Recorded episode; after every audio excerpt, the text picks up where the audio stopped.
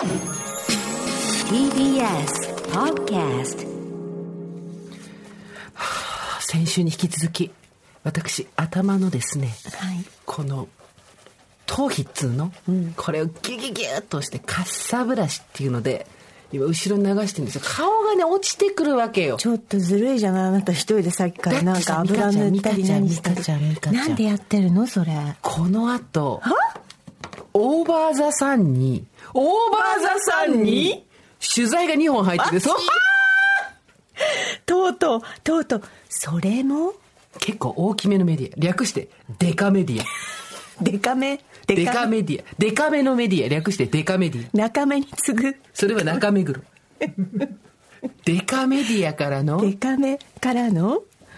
女性のね、はい。雑誌が一つ、はい。性別を問わない雑誌から一つそれでポッドキャストの私たちに光が当たったっていうのは、もう砂浜の中の砂を見つけ出されたようなものですよ私たちは。藁の中から針を探すとはこのことよ。よく見つけてくれた。本当にありがたい。頑張らせていただきます。やっぱね、はい。ここでやっぱおばさんの時代が来たとか調子に乗っちゃダメなのよね。そうです。全そうするとね然調子には乗ってません、あの足元をねうん小石が転がった時にね、簡単に転ぶの。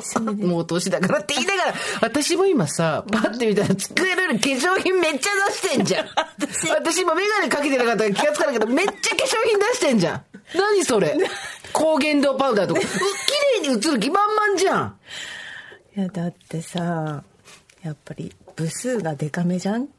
そう、デカメディア。部数もデカめ。デカメディア。早く言いたいね、何の雑誌かね。どうする？本当に、あの、嬉しいですね3センチかける4センチみたいなコーナーだったら。それでもいいよね。それでもありがたい。いいと思いますそう。で、そういう時にやっぱり、我々の顔が下がっててはいけないと思うんですよ。そうなんですだから、なんなら上下逆に映りたいそうそうそう、いやいや、それはさ、ヒゲの人で、ヒゲの人、こうやってってラジオで言うの。ヒゲの人じゃん、それ。あの、腹話術とかじゃない、それヒゲの、腹話術じゃない、何？あの、うんどっちの上もいけるみたいなね、そうそうそう。ねえねえねえ、お、お正月にやるやつなんて言うんだっけあれ？腹話術じゃなくて。福笑い。二人羽織。福笑い。福笑いじゃん。福笑いじゃん。みたい。福笑いじゃないけど、あの、髭があってね、私たちの憧れの髭、顔の輪郭をここからここまでだよっていうのをはっきり、はい。あの、教えられるでおなじみ。はい。ひげをですね蓄えたおじさんの写真があり写真というか絵がありますけれども、私たちにはそれがないので、とにかく顔をねいじってもしょうがないのよ。もう頭皮。頭皮から下がってきてんの。そうですね。頭皮を上げる。ね頭皮を上げる頭皮をえーすごい。頭あちょっとエステ行ってきていいか本当だよねこの後さ 2本ね立て続けにっていうことですもんね日本取材があるのよはい、すごいクレオパトラみたいになってるクレスフィンクスじゃんみちょっと待って、待って待って待って待って、待って待って。クレオパテラとスフィンクスは見間違えない。クレオパテラとかスフィンクスみたいになってるよってのはちょっとエジプトをバカにしすぎ。しましましましまし。髪のやつイヤミのシルエットと一緒のやつでしょ。それじゃないよ。もう本当にねすーち。ゃんがねなんか引っ越しされたみたいでねそうなんですよ。引っ越しましたよ。かようやく、引っ越しはようやく完了したけど。すご。いねあのマンション。やばいでしょ立身出世マンションだねちょっと。私はね、私はね、状況マンションって呼んでるの。立身出世。状況マンション。裸一貫マンションでしょ。裸一貫東京状況マンションって呼んでんだけど、もう、すっごいねあれいやらしいマンションだよ。あのね、見た中で一番いやらしいマンションにひした。どいよ。そう。結句かと思ってよかつてのかつての月9並みの浅野敦子が住んでそのマンションだよね。そうそうそう本当に。わかるよ。すごいよく見つけましたね、でもやっぱあれぐらいかぶいていかないとさ、40代後半、はいこれからもう一山登るわけじゃん。写真が来た時エグザイルって返しましたわかる、うん、わかる。言いたいことはわかる。LDH のおしゃれな皆さんが住んでてもおかしくないようまなあ景色だよね、窓からの景色がね。うんねだけど、まあ、美香ちゃんに送った、ソファーから寝くそべって送った窓の外の景色の手前に、普通にコンビニのプライベートブランドのほうじ茶にストローがそのまま刺さってるのが映ってて。あで、私は生活は踊るっていう番組をやってるけど、もう、まあ、お察しって感じ？まあ、はい。皆までは言わないけど、まあみんなを察して、生活、クソ生活面っていう感じになってるわけ、今。察して察して。わかるよ。うん察してよね。そう。はっきり言わないけどさ。で、その、察していただいた暁で、けあの、はい。あの、引っ越したわけですよ。窓バンみたいなところそう。です。でもうこうなったらかぶいていかなきゃここでしぼんじゃダメだぞっていうことでかぶいていこうっていうことではい。あの部屋を探したわけですけど。え私はなんか螺旋あたりの絵をあのごめんそれはね前の家がそうだった。の 前住んでた家がめちゃめちゃトンチキな家で、はいオーナーさんがバブル時代の,、ええ。あの平野ノラさんがやってたバブルの人いたじゃん、はいはいはい。あれを地で言ってる人だったの、ええオーナーが、ええだから私たち内見に行った時に、はい。部屋にマジでラッセンの絵が置いてあった。でもそれはこれはお客様を迎えるための絵なので、はい。えー引っ越してきてもあげませんって書いてあって おなるほど欲しがられてる体だと思ってほどね。ひラッセンとヒロ山形の絵が置いてあって。あ、ヒロ、あパックでしたね。ラパッセンとヒロ山形は、ね。フジテレビが宣伝してたじゃん。あ素晴らしい。ラッセンはほら、あの、渋谷でよくお姉さんたちが声をかけて、ラッセンの売り場があって、そこにみんな入って、ラッセンの保管所どこにあったか知ってます？保管所って何？ラッセンの保ラッ管所って何？センの絵が保管されてた場所があるどこにあんのよ？練馬にあった。知らない。ハワイじゃないの？ハワイじゃないの？私、いや、多分あれラッセンだったと思うんだけど、私ちょっと練馬をね、車で迷ってる時に、うん。ある倉庫の前でね、バックしようと思ったらね、後ろにラッセンがバーってこう、保管されてたんですよ。バブルがちょっと終わった頃。化されてんのかな？わかんない。いやラッセンの絵さ練馬でちょっとさ書かれてるのかもしれない。ありえる。いや、私、ラッセンの絵を、本当に純粋にアートとして、ええちょっとあの、ベイパーウェーブっていう新しいムードがあったんですよ、ここ10年ぐらい。10年は言い過ぎか。で、ちょっとああいうっぽいはい、サイケデリックなね、はいあのー海とかのさ、自然の絵とかがこう、ムードでとして来てたから、普通に見に行きたかったんだけど、怖くて行けないよね。そうでしたね。声かけられちゃうもんだって。そうでしたね。なんかやっぱり見たら、あの展示会とか展覧会はやってるんですけど、やっぱと同時に、販売会でもあるわけよ。そうそうそう。そうそう。で私ちょっとそのおしゃれな家には住んでるけどそこまでの財力はないから。なんかさ、なんでしょう、私も大学生で声かけられたし買いませんみたいな感じで、いろんな人に多分声かけてたのかしらね。そう。だラッセンの絵を普通にアートとして楽しみたいんだけどちょっとやっぱなかなかハードルが高くてねまだそれは夢は叶ってないんですけど、えー、遊びに行っていいですか？来てくださいよ。えー、何持っていこういつでも。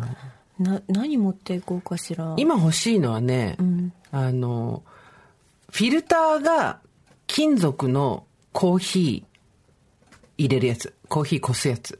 普通紙じゃん、フィルター、借りたとか、じゃなくて金属の穴がピーって開いてるのがあるのよ、でそこにそのまま入れて、ビャーってお湯やれば。紅茶の古式みたいな感じ？そうそうそうそうそう。それのコーヒーのがあるからあれ欲しいなと思って。えー、じゃあそれ、あの、あでもいいや。自分のセンスでおしゃれなのが欲しいからね、ひどい。ね ひどい。町田クオリティじゃないやつが欲しいから。なんで町田のハンズで買ってくわ。いや、だからさ、町田のハンズに罪はないけどさ何なんか素敵な、素敵な音楽みたいな。な、何を聞くんですか、そこで？そこで、今、昨日それがさ、ちょっと私も感動しちゃったんだけど、引っ越したばっかりじゃん。はい。で、まあ、そこそこいいマンションですよ。まあ何度も言いますけど、ここでかぶいていかなきゃ女が廃ると思ってかぶいてるわけですよ。はい多くは語りませんが。で、だんだん語ってきてるよさ。っき私たちって言ってたけど、今回は私が探しました。これでお察しください。いいんです、いいんです。いいんですいいんです。全然いいです。全然悪いことじゃないんです。はい。常にスタートですからそうです。常にリスタートでございます。それで、となって、何の話なんだっけ？だから、なんだっだっけ？け だから、なんだっけ？音あそう音楽何聴いてんの？って言ったはい時に、その、びっくりした。そこそこいいマンションなのに、昨日の夜隣から爆音で音楽聞こえてきて、え ちょっと待って、ちょっと待って、私、薄壁のアパートに聞こえてきたんじゃないよねと思って。えー結構それ、割と致命的じゃないですか。そう。で、しかも壁が厚いから、こんな聞こえてくるわけないと思って、最初幻聴かと思っちゃったの。で、隣の部屋に耳やったらやっぱ聞こえるわけよ。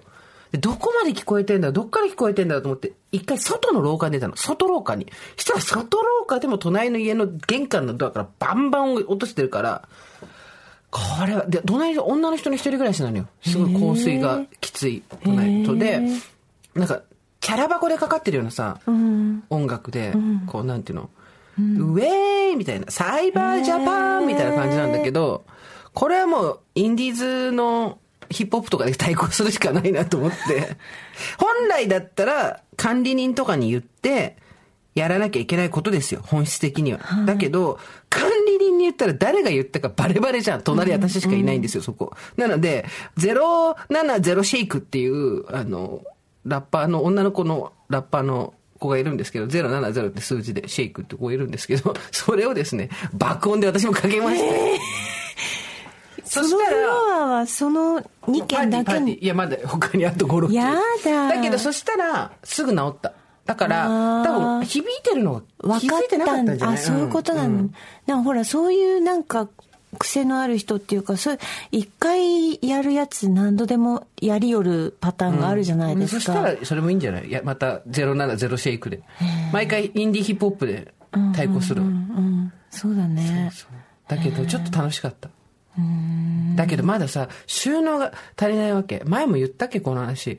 おしゃれな家って収納がないのよ。うん、そうね。そう。だから、もう、結局なんか買わなきゃいけないんだけど、なんか買うとしても、そこに私長く住むと思わないんでね、自分が。多分更新1回、まあ、やっても2回ぐらいしか住まないと思うから、うーんまた家具ねそう。ねいい家具を買ってもしょうがないわけ。うん、で、また次のマンションと違うし、ね。そうなの。で、安いのを買おうと思ったんだけど、その話を、香港に友達が住んでてさ、そうしてたらさ、その子は、いや、日本に住んでるんだから、なんか安いとか高いとか言ってないで、便利な家具を使いなさいよと、こっちはなかなかこの隙間に入るみたいな収納がどこにも売ってなくて、私この間ディノスで7000円の家具、1万7000円の送料使ってか買ったって言ってて、香港の子が。ないんだって。でも、やっぱり、あの、日本人たるもの、この隙間を活用したいんだって。うん。そうか、そうか。ディノスっていっぱいもん1センチごととかにあるじゃんよね。あるある。でも、ディノスの収納を見てるとさ、もう世界中の全てが収まる気がしてくるじゃん。本当にそう。すごいよねそうだね。ディノスってやっぱちょっとだけ割高なんだけど、割高でも、物はちゃんといいんだよ。かゆいとこにすごい手が届く。そうなんだよねで最終的にイケアよくデが。ィノス、よくディノスに行ったね。いやだから結局全ての道はディノスに続くで、いろんな収納のさ、ものを検索して見てるじゃん。まあもちろんさ、ニトリもそうだし、あの、イケアもそうだし、いろんなの見てこう探しててさ、ロウアとかいろいろ、あおしゃれなのとか見るわけ。だけど、あ、ちょっとすんたらず、ちょっとここはこの、厚みやらないんだよなとか、いやもうちょっと小さいの何センチとかってやっていくと最終的に全部ディノスに行そうくね。。ちょうどディノスがいい。ねなんかその、安、安、安くもなく高くもなく、そうそうそうみたいなね。ペラペラでもなく、うん。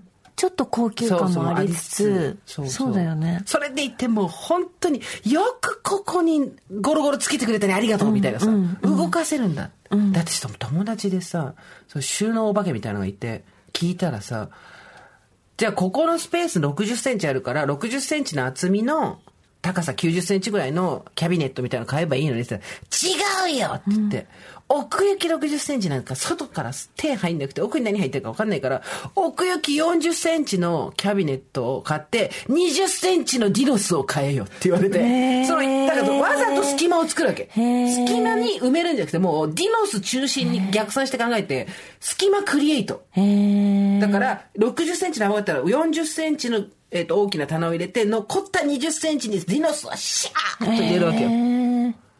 で、そこから引き出すと、横向きでいろんなものが置けるっていうので、これですよ、やっぱり。なんだろうね、あのディノスの。ディノスのさ、作ってる人たちに話聞きたいよね。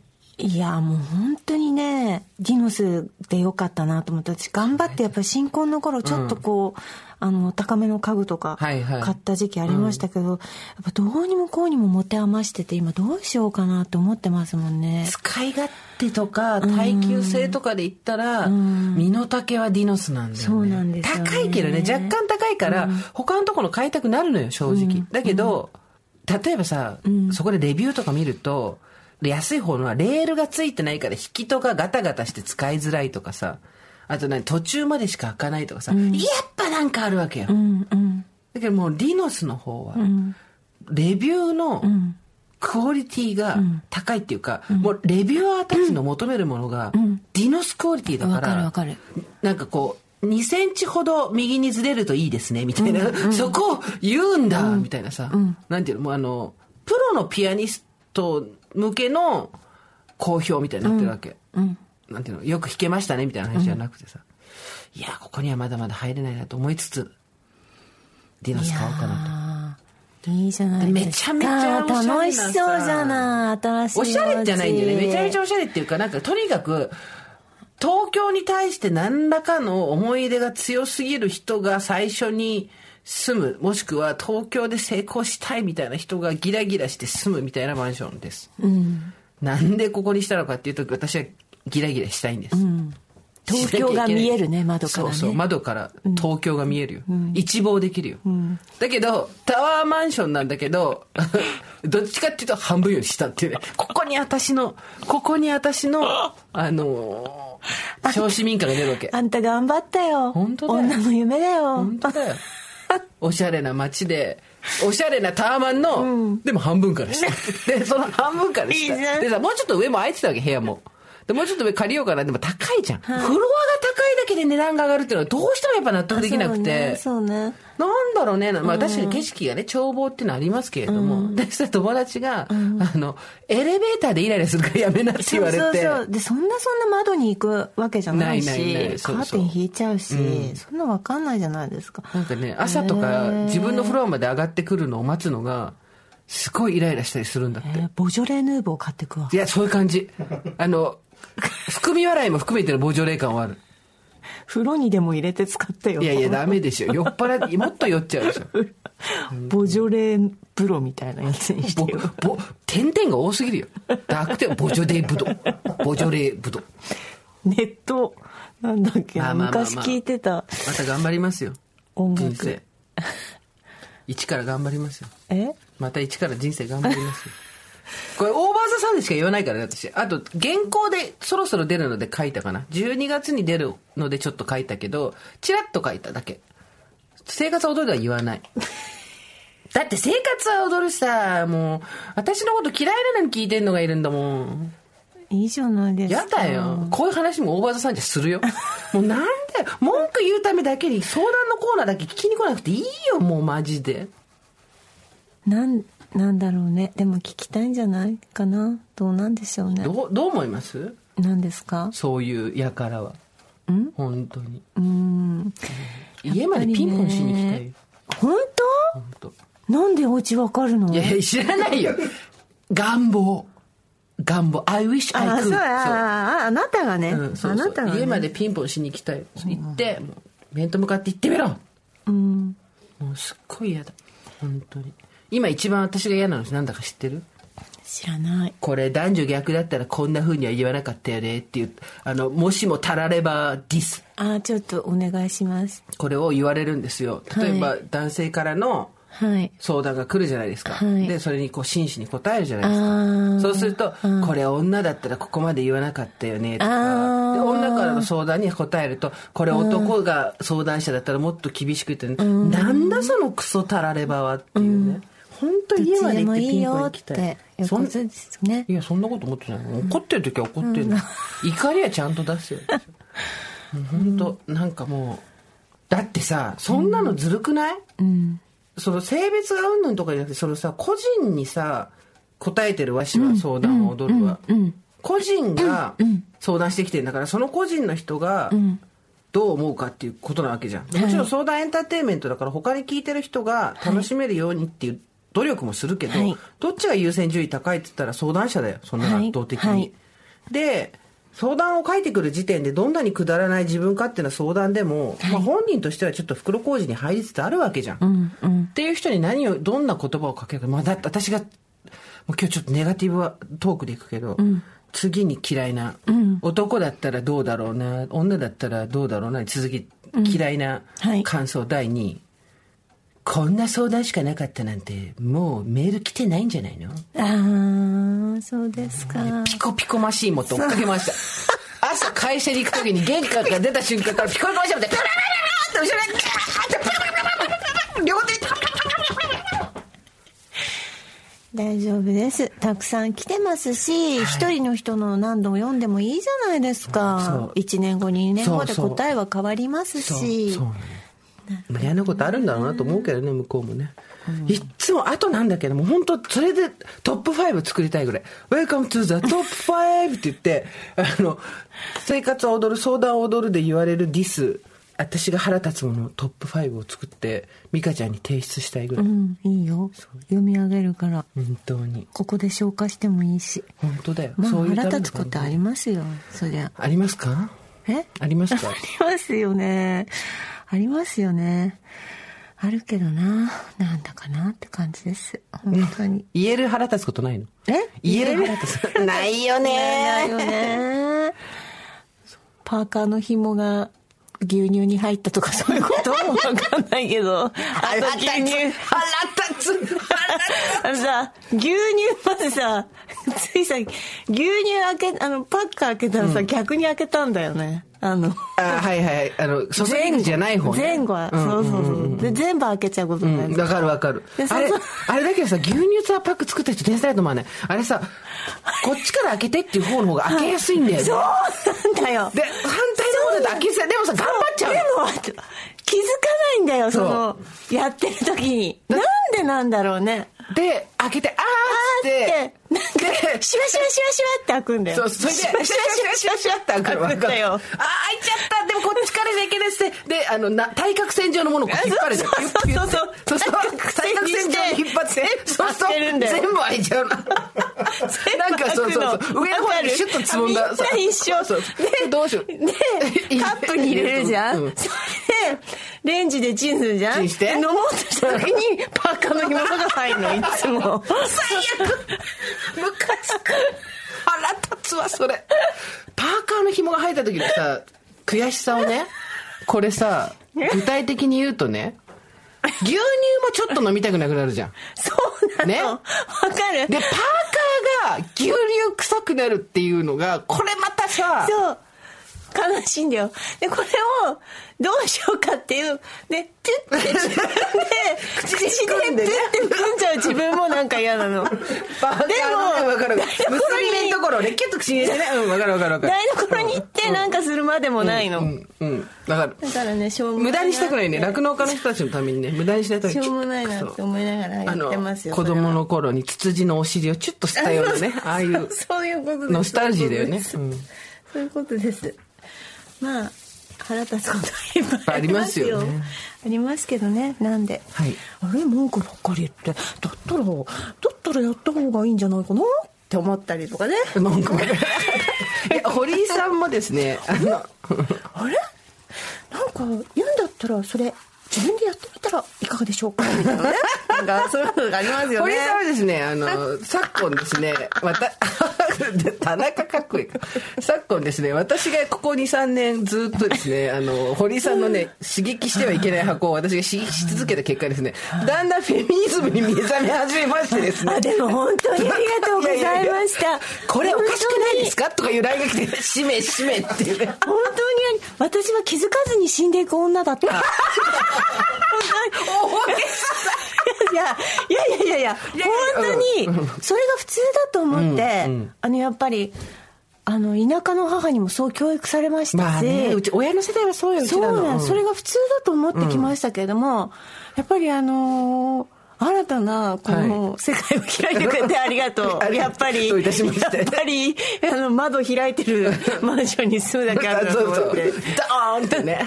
もう、私もはい。もう本当に。はい、東京ラブストーリー。はい。みたいな。例えが古い。浅野敦子が住んでるであろうあの日あの時あのドゥドゥドゥン場所トゥルン。トゥルンチキチュン感知っつってね。これダメですかコンプレ感知セックスしよう。はもうハラスメントですから。あ、そうでした。我々の年齢なんか言ったらもう完全にダメですから。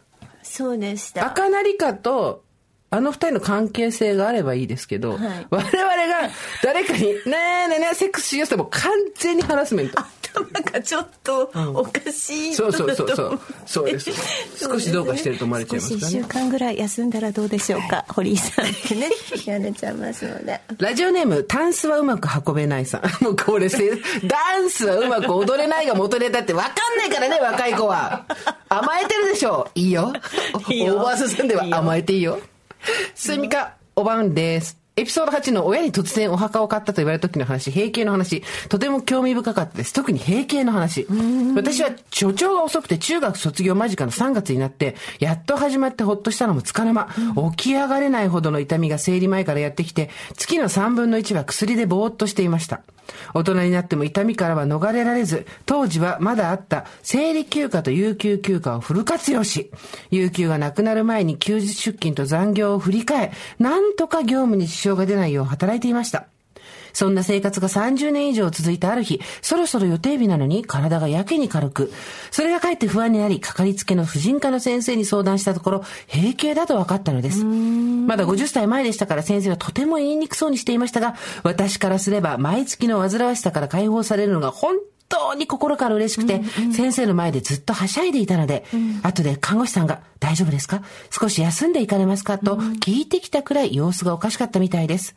夫も長年私の生理中心の生活に付き合ってくれていたので、ケーキをホールで買ってきて、ケーキ屋さんに祝閉経のプレートも書いてもらってお祝いしました。閉経から6年経ち、前と後でこんなに生活が楽しくなるとは思いもしませんでした。だって好きな時に好きなだけ散歩にも買い物にも行けるんですよ。そりゃ更年期障害もあります。年がら年中頭から汗が大量に出たり、寝つきが悪くなったり。でも汗は拭けばいいんです。寝つきが悪ければ徹夜して寝たい時に寝ればいいんです。更年期ネーム、タンスはうまく運べないって最後に書いてありますけど、おめでとうございますおめで。とうございます力強いね。勇気になるね、こういうの聞くと。ね、全然ね大丈夫だなと思いました、ね、人だっているわけですよ。そうですね汗が出たら拭けばいい。その通り。そういうことです本当に。ねうん。堀さん。はメール読んで。え私？じゃあそうですね。あ稲合併の感想をいただいております。メソッドね。合併メソッドね。合併メソッドエピソード8で稲合併さんの年齢を一日の時間に例える話とても興味深かったです稲合併さんの年齢をじゃないよ。稲合併さんの年齢をだよ。ね稲合併さんの年齢を。ね、そうそう。私は現在44歳、1日の中では午後2時過ぎ。はい計算した時は正直焦りました。もう何をするにも時間がない。でも、それは少し違うかもと思い直しました。しなければならないことベースで考えると、午後2時以降も仕事や家事などやること山積みですが、やりたいことベースで考えると、図書館に行ってから喫茶店行くとか、夕方友達に会って夕食を共にする、午後のお楽しみはたくさんあるではありませんか。そうよ。あと3で割るので1日の終わりは72歳となるわけですが、若い頃から深夜ラジオが好きで、えー夜更かしも大好きな私にとっては午前2時や3時、まあ81歳ぐらいでしょうか、が至福の時間だったりもします。長い人生、今どのあたりにいるのかよくわかりましたし、午後2時だからといって好きに使えばいいんですよね。自分の人生ですものということで、このところ好きなことへの転職というか独立を考えていたのですが、一歩踏み出してみようかと思い出します。素晴らしいすごい。合みんな併メソッド。合併メソッドイナタイムです。稲ちゃん、て。れてれれ、ストップ稲タイムてれれれってれれって。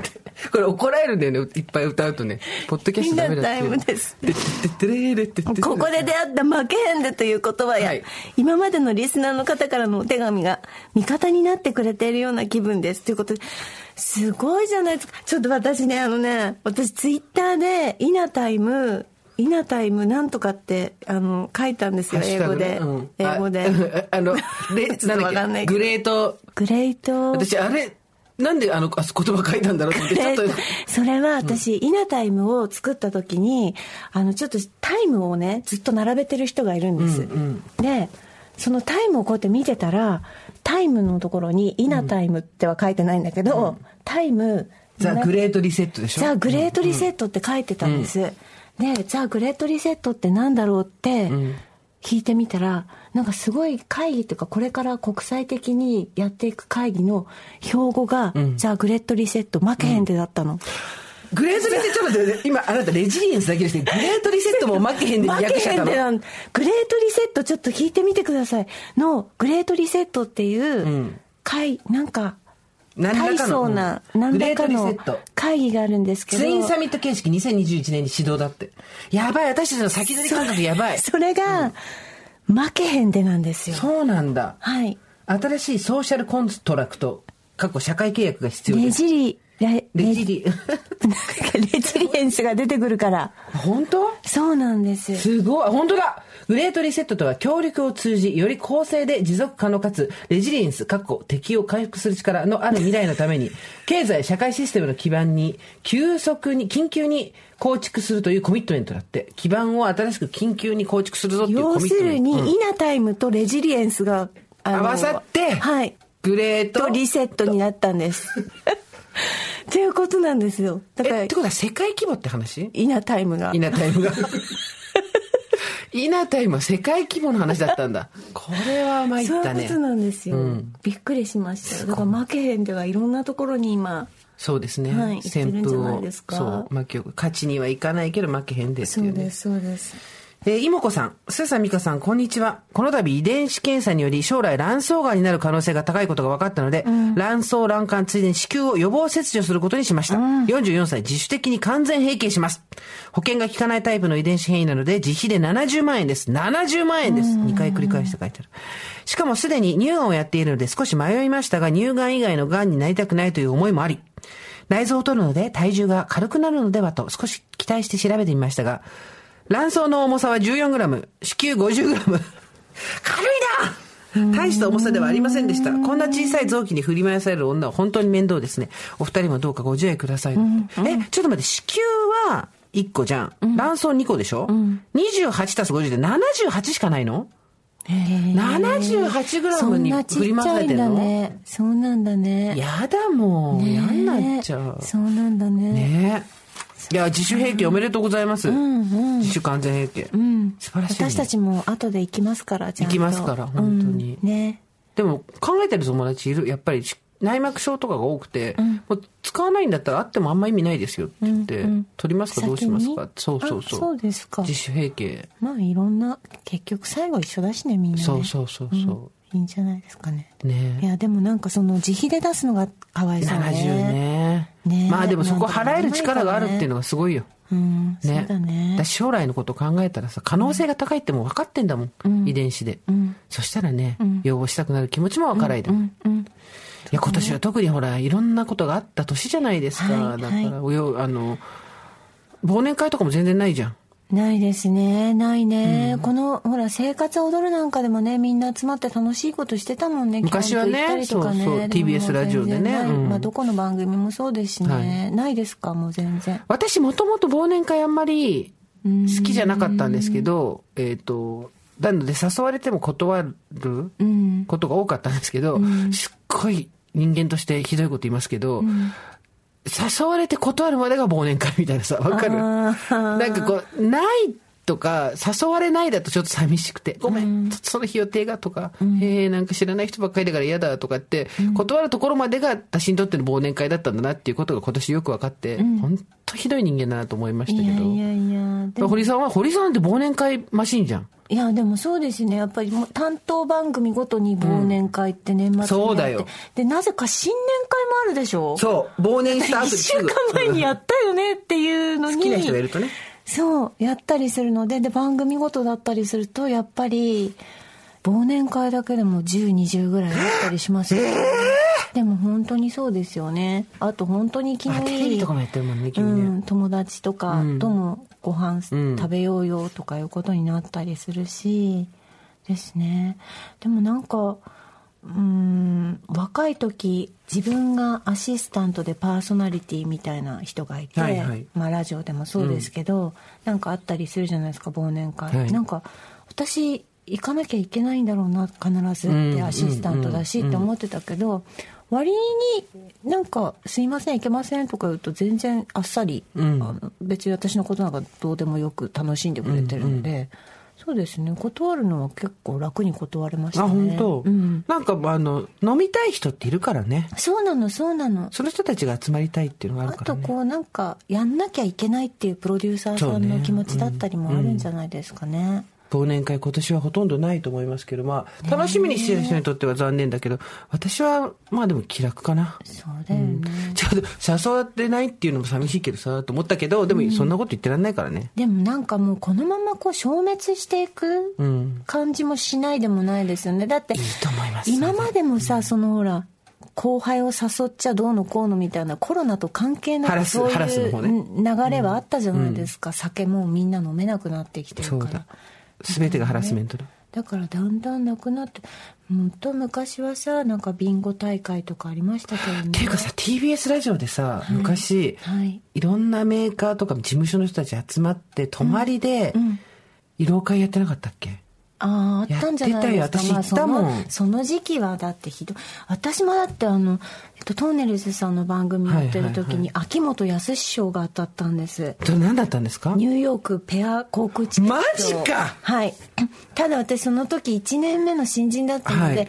あの私がくじ引いちゃいけないっていうのを知らずにくじもらっちゃって、はいはいはい。それで「じゃあ」とか言って秋元康師匠はまあまあいい賞ですよ、うんうんそりゃそうでしょ。トンネルズ賞とかの次ぐらいの。で私そういう時大抵当たる人なんです。いっつもそうなんですけど、でもうなんかもうだから技術さんとか美術さんとかも、なんかものすごいそういう方たちのためにそうだよ。スタッフのためのだよ。スタッフのための賞なんだけど、それそのビンゴカードも私はもらっちゃいけないっていうの知らなかったから、普通にもらっちゃった暗黙の了解をね、知らずに。はいで最後の最後もうメインどころもうピークに差し掛かってる時「秋元康師匠!」みたいな感じになって、でニューヨークペアチケット航空券みたいになって「お誰でしょう?」みたいになった時に「はい」みたいな感じででみんなに突っ込まれて、あの没収されました。没没収。没収。没収されて、ダメだ、ダメだと。うん。そうですね。なんかそういうのたくさんありましたけどね、今なら何賞が欲しい？え？今なら何？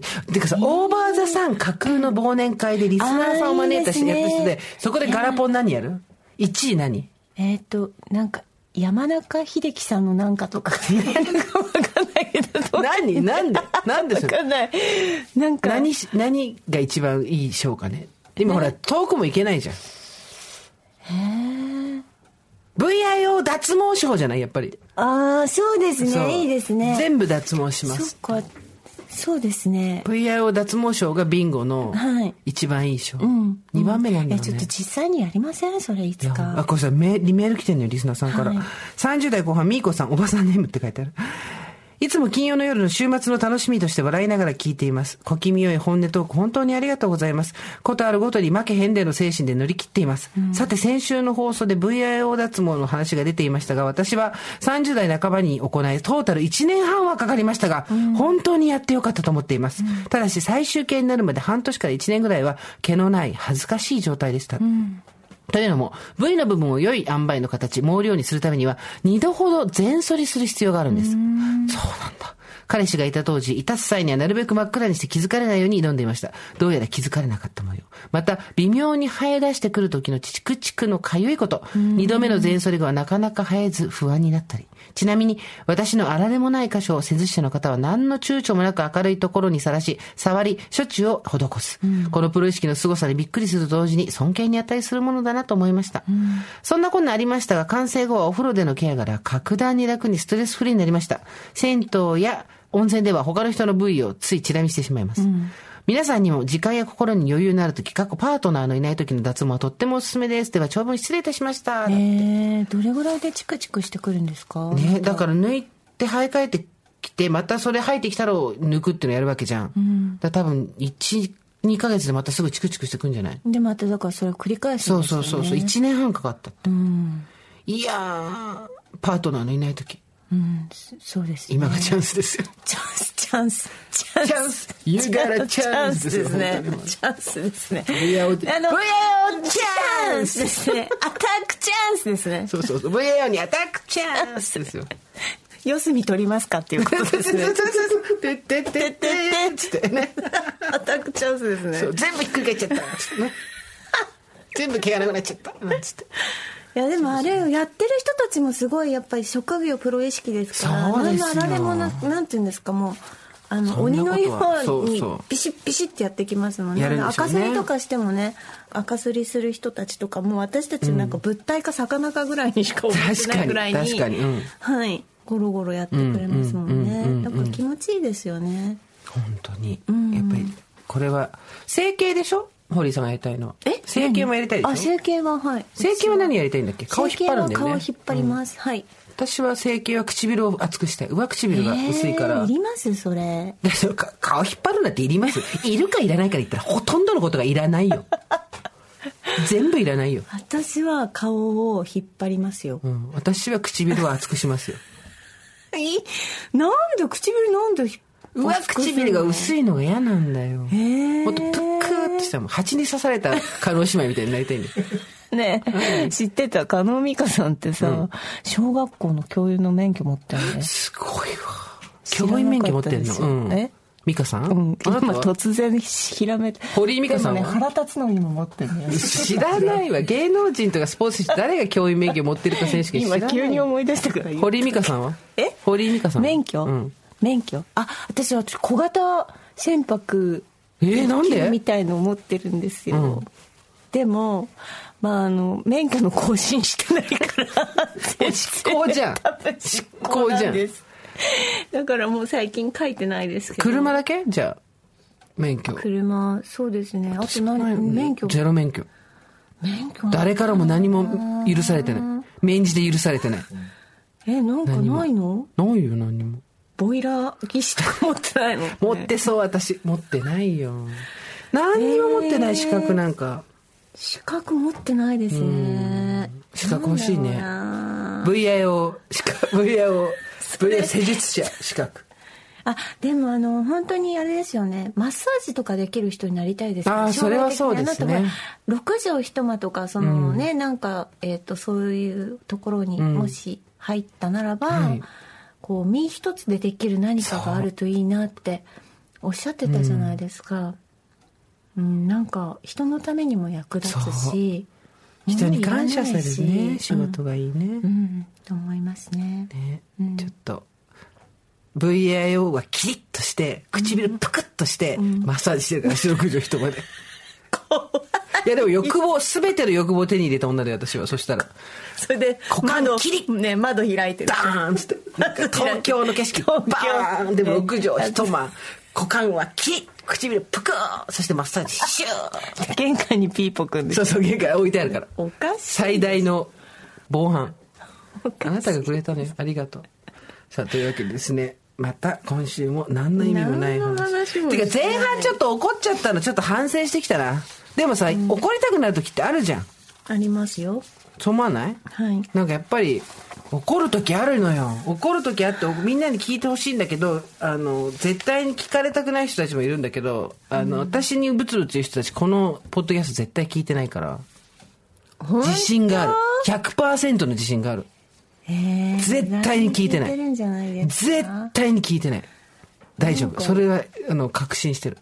すごいジャッジもする人。あわもう一個思い出しちゃった最後に、相談コーナーで言われてムカつく言葉。第3位。第3位。あのなんかプロじゃないプロのカウンセラーじゃないんだから、そんなの私も相談する側も分かってますけども いやーなんかね、そう、相談をジャッジする人が出てくるからね。答えと相談者と両方。長く続けるとこれがあるから嫌だなと思いましたけど。っていう、まあ、こうガス抜きもしながらですね、えーこうやってやることによって我々は、今日もぐっすり寝られるわけですよ。そうですそうですねということで、お知らせがあるんですよねそ。うなんですよね実はこの度、大場さん、初のスポンサーさんがついてくださいました。ありがとうございます。よかった。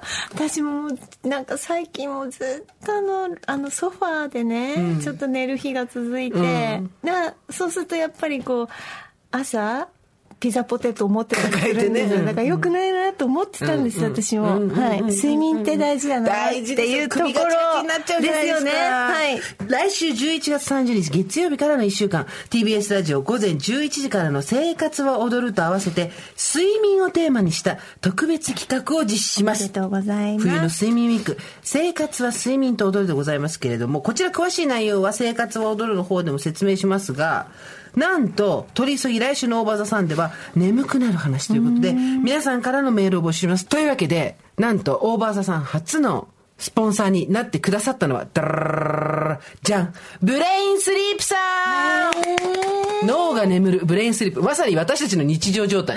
脳が眠っている。いやちょっとこれはありがたいブレインスリープさんがなんとついてくださるということでですね、はいえー、眠くなる話をこっちは募集しようかなと思ったわけよ。はいはいもちろんでございますいやもう早くももう寝たいですもんねもうねこれこれ本当気持ちいいんですよすごい、あの、さっきちょっと寝てみました枕があるんですけど、枕いただいたんですけれどもね気持ちいいから。中年世代、オーバーザさん世代の、えー睡眠についてのお悩みを送ってもらってもいいんですけど、メインは眠くなる話。あの つまんないっていう意味で眠くなるでもいいですけどね、その話眠くなるわっていう話、ね。うんはいわかりました。メールアドレスは over.tbs.co.jp over.tbs.co.jp までお願いいたします。アルファベットの小文字で OV O? O? V? I? いいでしょ？あなたさ TBS の S もこの間さツイッターで間違えてたけど OVER でオーバ脱毛のことかとー違う違う違う。OVI じゃない。違うわ。VIO でしょそれは。ちょっと、ちょっと言わせてくれる本当ご言いたい言いたい O, V, E, R でございます。ございますはい。それではまた金曜の夕方5時オーバーザさんでお会いしましょうここまでのお相手は TBS アナウンサー、堀井美香と、ジェーンスーでしたオーバー。TBS Podcast